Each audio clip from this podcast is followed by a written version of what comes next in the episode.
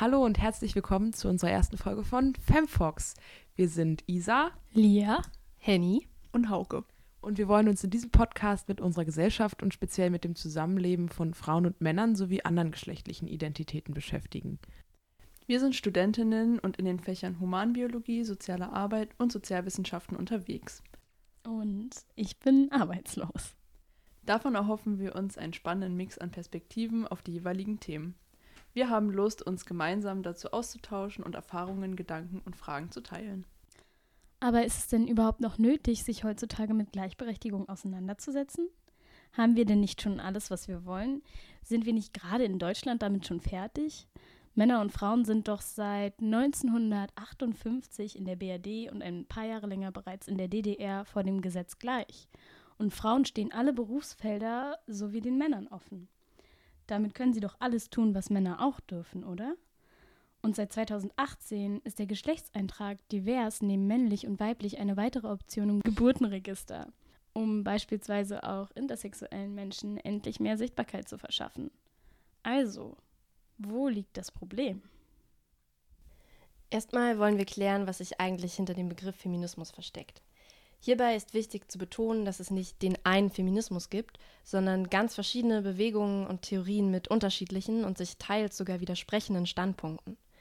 Die folgende Definition der nigerianischen Autorin Chimamanda Ngozi Adichie bringt unserer Meinung nach aber gut auf den Punkt, was wohl für alle Strömungen gilt. Sie sagt, man ist Feministin, wenn man an die soziale, politische und ökonomische Gleichheit der Geschlechter glaubt.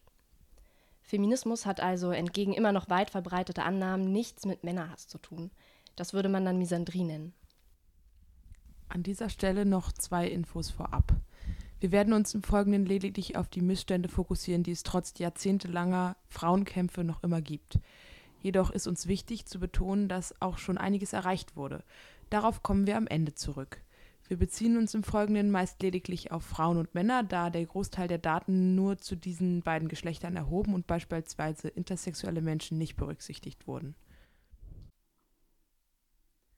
Die UN Women schreiben auf ihrer Internetseite, die Ungleichheiten zwischen den Geschlechtern sind nach wie vor in jeder Gesellschaft tief verwurzelt. Angefangen dabei, dass es in einigen Regionen der Welt vielen Mädchen immer noch unmöglich ist, die Schule zu besuchen, da sie beispielsweise vor ihrem 18. Geburtstag bereits verheiratet werden, arbeiten gehen müssen oder aufgrund von Unterernährung Entwicklungsstörungen aufweisen.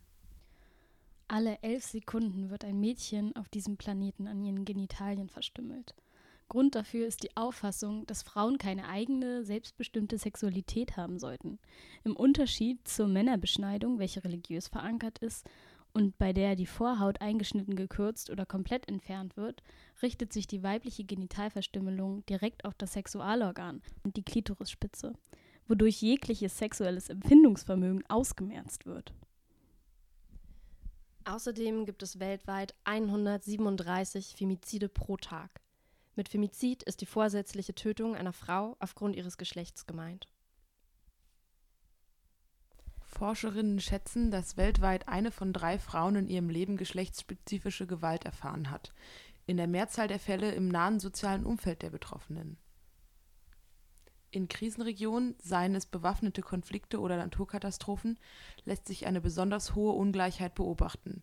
Bereits existierende Unterdrückungsmuster verschlimmern sich und neue entstehen geschlechtsspezifische Gewalt, Menschenhandel, ungewollte Schwangerschaft, Müttersterblichkeit, unsichere Schwangerschaftsabbrüche und Zwangsheiraten.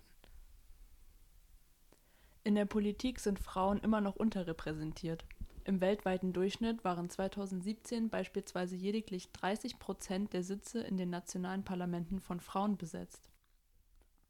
Und ja, auch in Deutschland ist es bis zur Gleichberechtigung noch ein weiter Weg. Mit einem Gender Pay Gap von 21 Prozent ist Deutschland unter den vier europäischen Ländern, in denen Frauen wirtschaftlich am schlechtesten gestellt sind. Dabei werden die absoluten Einkommen insgesamt ins Verhältnis gesetzt. Wenn man sich die Lohnunterschiede zwischen Frauen und Männern in derselben Position anschaut, spricht man von bereinigten Gender Pay Gap. Dieser beträgt in Deutschland 7 Prozent. Außerdem gibt es da noch den Gender Care Gap. Demnach verrichten Frauen in Deutschland jeden Tag im Schnitt 87 Minuten mehr Sorgearbeiten als Männer. Auch in der deutschen Politik sind Frauen immer noch unterrepräsentiert. So sind zum Beispiel lediglich k ein Drittel der Abgeordneten im Bundestag Frauen. Bis 1983 lag der Frauenanteil im Deutschen Bundestag unter 10 Prozent. Seitdem ist er gestiegen und hat 2013 mit 36,3 Prozent seinen bisherigen Höchstwert erreicht. 2017 sank der Frauenanteil jedoch wieder auf 30,9 Prozent. Da Frauen erst im Jahre 1919 das Wahlrecht bekamen, 50 Jahre später als Männer, sind die Grundstrukturen unseres parlamentarischen Systems durch und durch männlich geprägt. Außerdem ist auch hier relevant, dass Frauen immer noch den Löwenanteil an Kinderbetreuung und Haushaltsarbeiten schmeißen müssen. Darüber hinaus fällt die Kritik an Frauen in politischen Ämtern oft sehr viel härter aus als bei Männern. Und auch die Berichterstattung in den Medien macht es Frauen schwer, da über sie im Vergleich zu Männern weniger berichtet wird und wenn, dann geht es oft um ihre Privatsphäre und ihr Äußeres. Im selben Atemzug werden politische Rolle und Leistungen meist abgewertet. Dann gibt es da noch das Slut-Shaming. Frauen, die mit mehreren Männern schlafen oder sich einfach bloß freizügig kleiden, werden immer noch als Schlampen bezeichnet, während Männer, die sich von Bett zu Bett vögeln, tendenziell als geile Stecher gelten. Und nein, dass es mittlerweile auch Männer mitunter als männliche Schlampe oder Male Bitch betitelt werden, macht es nicht weniger sexistisch. Denn schon, dass der Zusatz männlich hier notwendig ist, zeigt, dass eine Schlampe standardmäßig immer noch eine Frau zu sein hat. Abgesehen davon bekommt das Wort eine andere Nuance, wenn es auf Männer angewandt wird und kritisiert meist ein ganz konkretes Verhalten. Bei Frauen hingegen wertet es ihre gesamte Persönlichkeit ab. Dann ist da noch Bodyshaming, äh, ein Begriff, den auch auf jeden Fall jeder kennt. Also die Diskriminierung aufgrund des eigenen Körpers ist zwar ein geschlechterübergreifendes Phänomen, richtet sich aber überdurchschnittlich oft gegen Frauen. Das liegt daran, dass Frauen viel stärker als Männer über ihr Aussehen definiert und bewertet werden. Eine spezifische Form des Bodyshamings ist zum Beispiel das sogenannte Fettshaming, wenn dicke Menschen aufgrund ihres Körpergewichts verurteilt werden. Oft wird versucht, Fettshaming damit zu rechtfertigen, dass Fettleibigkeit ja nun mal gesundheitsschädigend sei. Allerdings wundert es dann doch sehr, dass sich viele Menschen von Dicken provoziert fühlen und von Magermodels, rauchenden Bierliebhaberinnen allerdings nicht. Die Beurteilung aufgrund des eigenen Aussehens kann zerstörerische Folgen haben. Über 50 Prozent der 16- und 17-jährigen Mädchen sind mit ihrem Gewicht unzufrieden. Über 8000 junge Menschen sind 2018 als magersüchtig statistisch erfasst worden. Seit den späten 90ern steigen die Fälle kontinuierlich. Interessant ist hier eine Studie des Internationalen Zentralinstituts für das Jugend- und Bildungsfernsehen, welche eine Verbindung zwischen der Sendung Germany's Next Topmodel und Magersucht feststellen musste.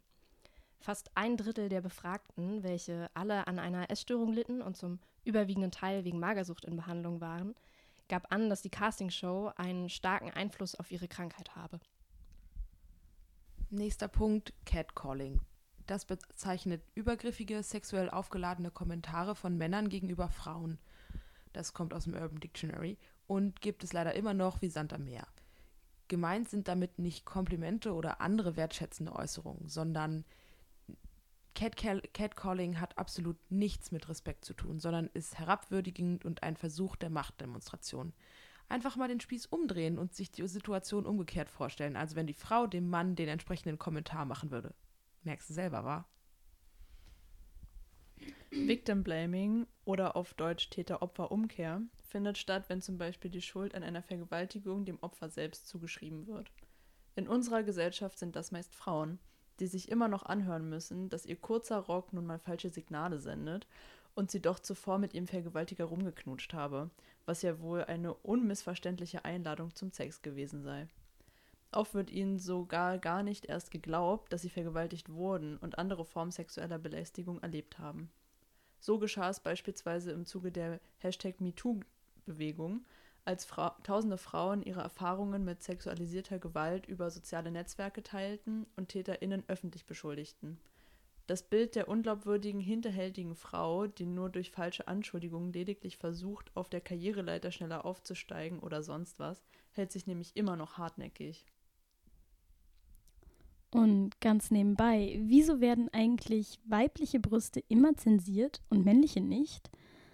Wer hier mit der Biologie argumentieren will, müsste konsequenterweise von Männern verlangen, dass sie künftig ihre Bärte ebenfalls verstecken, da diese genau wie die weiblichen Brüste zu den sekundären Geschlechtsmerkmalen gehören. Zum Thema Gewalt hier noch ein spannendes Zitat von Damigra. Laut einer europaweit durchgeführten Studie der Agentur der Europäischen Union für Grundrechte von 2014 hat in Deutschland jede dritte Frau seit ihrem 15. Lebensjahr physische oder sexuelle Gewalt erfahren. Eine von fünf Frauen war Stalking-Opfer und jede zweite wurde sexuell belästigt. Für die Studie wurden Interviews mit 42.000 Frauen in 28 Staaten der EU geführt. Die Ergebnisse spiegeln die Realität der Gewalt weltweit wider. Frauen sind von bestimmten Gewalthandlungen wie Vergewaltigung, sexueller Nötigung oder häuslicher Gewalt allein aufgrund ihres Geschlechts überproportional häufiger betroffen. Jeden Tag versucht in Deutschland ein Mann, seine Partnerin bzw. Ex-Partnerin umzubringen. Jeden dritten Tag ist ein Mann damit erfolgreich. In der Berichterstattung werden diese Morde für gewöhnlich als Eifersuchtsdrama oder Beziehungstat verharmlost. Und auch die Bundesregierung weigert sich, Femizide in Deutschland als solche anzuerkennen und zu erforschen, wie aus einer Anfrage der Linkspartei hervorgeht. Um Unsicherheiten aus dem Weg zu räumen, die Anzahl, die an Frauen, die andersherum ihre Partner bzw. Ex-Partner umbringen, ist verhältnismäßig gering, was zeigt, dass es sich um geschlechterspezifische Morde handeln muss. 2018 erfasste die deutsche Polizei täglich um die 25 Vergewaltigungen, sexuelle Nötigungen und Übergriffe. Und das sind nur die Fälle, die zur Anzeige gebracht werden. Und bis heute quasi, also bis 2020, erst vor kurzem wurde das geändert, wurden Menstruationsprodukte wie Tampons, Binden, Menstruationstassen mit der Luxussteuer von 19% besteuert. Jetzt, da die Steuer nur noch 7% beträgt, wie bei allen Gütern des Grundbedarfs, erhöhen Hersteller wie OB zum Beispiel die Verkaufspreise. An unserer Menstruation sollte niemand mitverdienen. Und gleich noch ein rechtlicher Punkt. Paragraph 219a im Strafgesetzbuch stellt sogenannte Werbung für den Abbruch der Schwangerschaft unter Geld oder sogar Freiheitsstrafe. Somit werden medizinisch relevante Informationen über Abtreibungen unzugänglich gemacht und die Entscheidungsfindung Betroffener erschwert. Laut Paragraph 218 im Strafgesetzbuch sind Abtreibungen illegal. In Paragraph 218a werden zwar Ausnahmen festgeschrieben, welche keine Strafe nach sich ziehen, illegal sind sie aber trotzdem. Selbstbestimmung über den eigenen Körper sollte weder erschwert werden noch illegal sein und strafrechtlich verfolgt werden. Und schauen wir uns einmal an, wer angesichts der Corona-Krise aktuell in Deutschland die Gesellschaft am Laufen hält. Im Einzelhandel und in den Krankenhäusern zum Beispiel Frauen. Sie führen einen Großteil der systemrelevanten Arbeiten aus und bekommen dafür in den meisten Fällen einen Hungerlohn. 76 Prozent der Krankenhausangestellten und knapp 73 Prozent der im Nahrungsmitteleinzelhandel Beschäftigten sind Frauen. Wie ihr seht, gibt es da noch viel zu tun und die Frage, brauchen wir Feminismus heute noch, lässt sich ganz klar beantworten mit Ja. Puh, okay, das klingt jetzt erstmal alles ganz schön deprimierend irgendwie. Ja, schon. Da fühlt man sich ziemlich machtlos, wenn man das alles hört. Ja.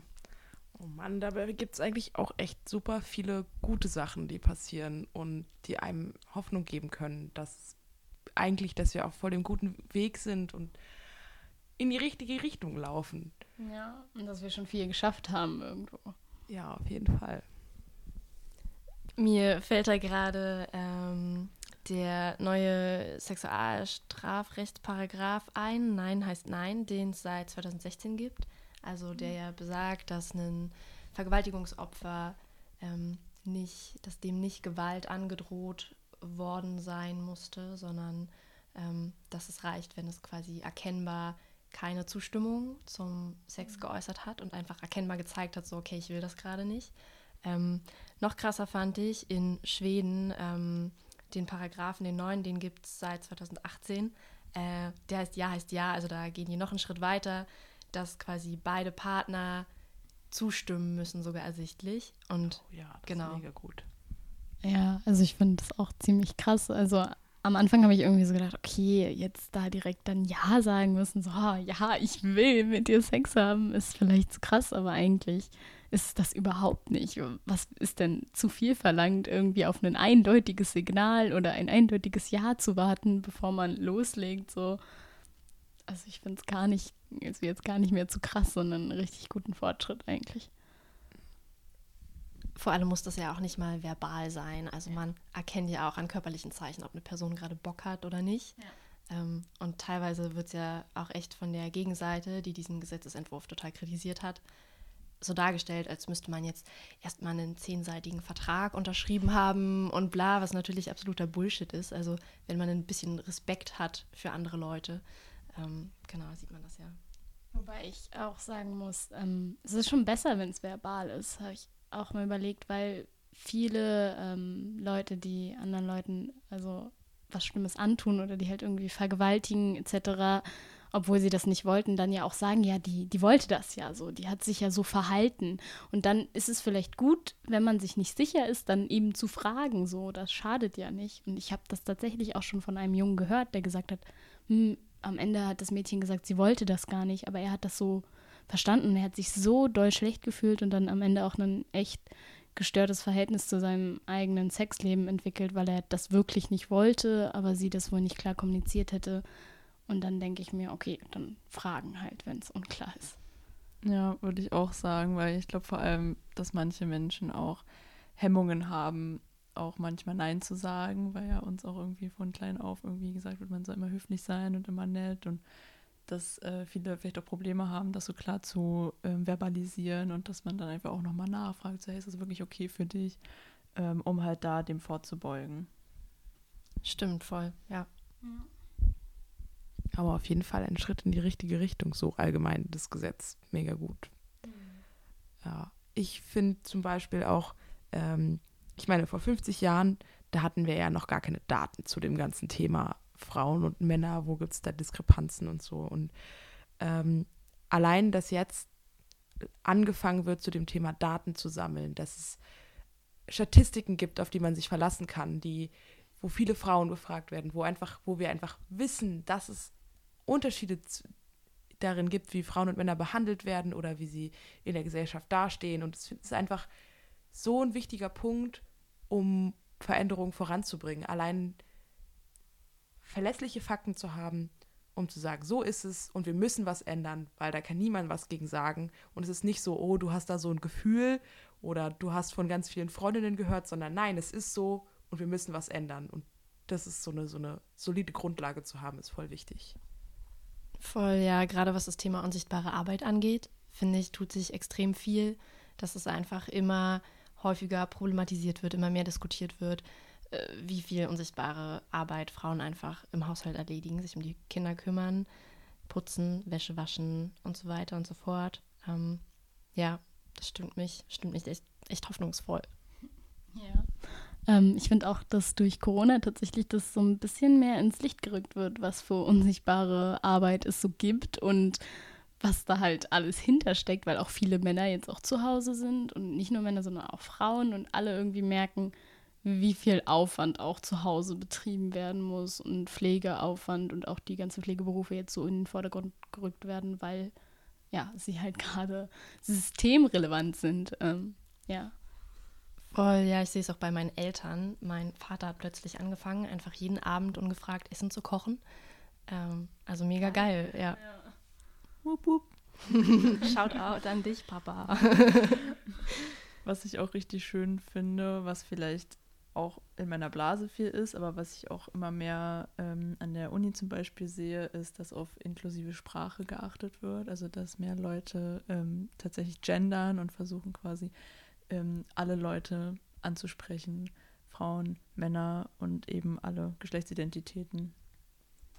Ja, voll gut, um auch, dass da mehr Verständnis für da ist, weil äh, vor einer Weile war das ja auch immer noch voll so, hä, voll dumm, warum soll man das machen? Das stört voll ja. und so. Und ich meine, auch dafür gibt es Statistiken, die ja aussagen, dass es für Frauen voll den Unterschied machen, wenn, allein wenn sie sich angesprochen haben durch, äh, angesprochen fühlen durch ein Dokument oder durch einen Fragebogen, wenn sie sozusagen, wenn ihre Geschlechtsidentität auch ja. angesprochen wird, dann antworten sie ganz anders auf Fragen. Und das finde ich halt so krass, dass, dass es halt so eine kleine Sache ist, die super viel ändert und dass es so etabliert wird. Mega gut. Ja, ich finde auch, dass sich da schon viel ändert und auch in den Köpfen. Am Anfang haben viele ja gedacht, okay, was soll das überhaupt bringen, dieses Gendern und das ist nur anstrengend und wir meinen doch eh alle und in einer Gesellschaft, wo wir alle gleichberechtigt sind, ist das doch egal, was man sagt. Aber wir sind nun mal nicht in einer Gesellschaft, wo alle gleichberechtigt sind und dass das auch nach und nach wirklich die Leute einsehen und immer mehr Leute gendern, von denen ich am Anfang auch gehört habe, so, ich finde das total doof und dann auf einmal so kommt ja die Studierenden oder die StudentInnen und ich freue mich richtig und denke so, ja, cool. Äh, das fällt auf, dass du was geändert hast und das ist irgendwie richtig schön. Voll. Ich war am Anfang selber oft so irgendwie, hm, okay, wenn wir einfach alle mit der männlichen Form mitmeinen würden, wäre das doch viel geiler und bla und hm, könnte da was dran sein, wenn Leute das behaupten. Aber dann frage ich mich, wieso haben wir dann bei bestimmten Dingen, für die es vielleicht vor ein paar Jahren noch gar keine weibliche Form gab, ähm, extra Wörter wie bei der Friseuse oder also es gibt ja ganz viele Bereiche, wo man schon seit Jahrzehnten ganz dezidiert weibliche Wörter benutzt. Ähm, genau, was halt einfach zeigt, dass das halt, dass man da nicht mit gemeint ist. Oder man kann ja auch diesen ganz einfachen Test machen und ähm, eine Person fragen, okay, ähm, denk mal an einen Arzt. So, ja. und die Person wird ganz sicher an einen männlichen Arzt denken. Genau da gibt es ja auch so Versuche, die mit Kindern gemacht werden, so fünf, also erstmal mit so vier, fünfjährigen. Ähm, und die, die werden halt gefragt, mal mal ein Arzt, mal mal äh, einen Professor oder einen, einen Forscher oder so. Und die Vierjährigen malen noch etwa Frauen und Männer gleich, gleich. Aber sobald sie in die Schule kommen, fangen sie an, vermehrt Männer zu malen, weil sie da plötzlich sehen, ähm, oder beigebracht bekommen, was so, dass es halt doch Unterschiede gibt, so nach dem Motto in der Verteilung und dann malen sie nur noch die eine Sache. Ich finde es super, super krass. Okay, das ist jetzt irgendwie sehr traurig. Wir wollten ja eigentlich auf die positiven Dinge gehen.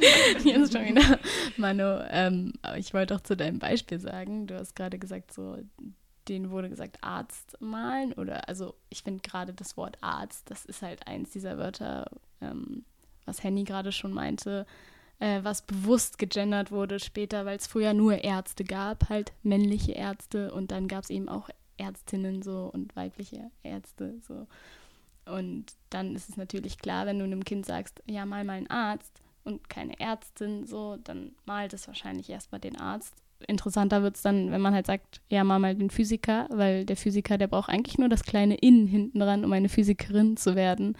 Und dann mm denken trotzdem die meisten eben an den Physiker und die wenigsten Mädchen sehen sich berufen, äh, Physikerin zu werden oder dass das eine Möglichkeit ist. Oder Wissenschaftler oder so. Ich glaube, in dem Versuch war das auch mit Wissenschaftler ja. gemacht, tatsächlich, ja. Voll. Mega. Aber. Back to positive things. Ja, zwei Dinge, die mir auch noch einfallen, sind äh, einmal der Girls Day, kennt ihr bestimmt auch, oder? So in der Schule einmal im Jahr und dann äh, konnte man halt in so Betriebe in männerdominierten Branchen mal reinschnuppern. Ich habe es tatsächlich nie so wahrgenommen, weil ich persönlich einfach, mich persönlich einfach schon eher Frauenberufe, so klassische interessieren. Ähm, aber super cooles Angebot, was ich zu Schulzeiten irgendwie mal voll unterschätzt habe. Also du hast es nie gemacht? Oder? Nee, ich glaube nicht tatsächlich. Nö. Und ihr, habt ihr da schon mal mitgemacht? Ja, ich glaube, ich habe da einmal mitgemacht. Ähm, ich erinnere mich aber eigentlich fast gar nicht mehr dran, deswegen kann ich dazu jetzt nicht viel sagen, aber ich habe auf jeden Fall immer was mitbekommen und fand, also so werbungmäßig und fand es halt richtig cool. Und ich habe mir auch Angebote dann angeguckt und war so mega nice, was man da alles ausprobieren kann. Und ähm, jetzt gehe ich ja auch in eine Richtung, äh, die halt eher wissenschaftlicher ist und ähm, merke auf jeden Fall auch, dass äh, dass Frauen da mehr vertreten sein können. Ja, mir geht es da auch wie Henny. Also ich habe das früher wahrgenommen, aber nie wirklich für mich in Betracht gezogen, weil ich halt dachte, ja, nö, ich äh, früher wollte ich immer Tierärztin werden und dann ja, ich will mit Tieren arbeiten und bla und da, da will ich jetzt nicht in die Mechanik reingucken, das interessiert mich nicht, aber ja, mega cooles Angebot. Ähm, ich habe das tatsächlich wahrgenommen, den Girls Day zweimal oder einmal, ich bin mir nicht genau sicher. An einmal kann ich mich an, äh, an einmal kann ich mich ganz speziell erinnern, an das andere Mal. Vielleicht hat das gar nicht existiert. Äh, und da sind wir in einen Betrieb gegangen, der, ich weiß nicht, irgendwie so Game Design gemacht hat. Also, oder so Animationen, verschiedene Grafiksachen. Ich habe es damals selber gar nicht so richtig kapiert. Das war das Einzige, was noch frei war. Ich habe mich zu spät angemeldet. Und das war dann aber ziemlich cool. Und ich war auch irgendwie so ein bisschen empört. Das weiß ich noch, als ich da an meinem Computer saß, an meinem krassen MacBook und gemalt habe. Weil ähm, wir halt irgendwie so ein Model, ein Kleid anziehen sollten so ein richtig hübsches Kleid und wir hatten ein richtig cooles Malprogramm. Ähm, die Jung, also, ja, keine Ahnung, der Mann, der das geleitet hat, der hatte auch voll die Ahnung und hat richtig coole Sachen da vorne vorgemalt, so.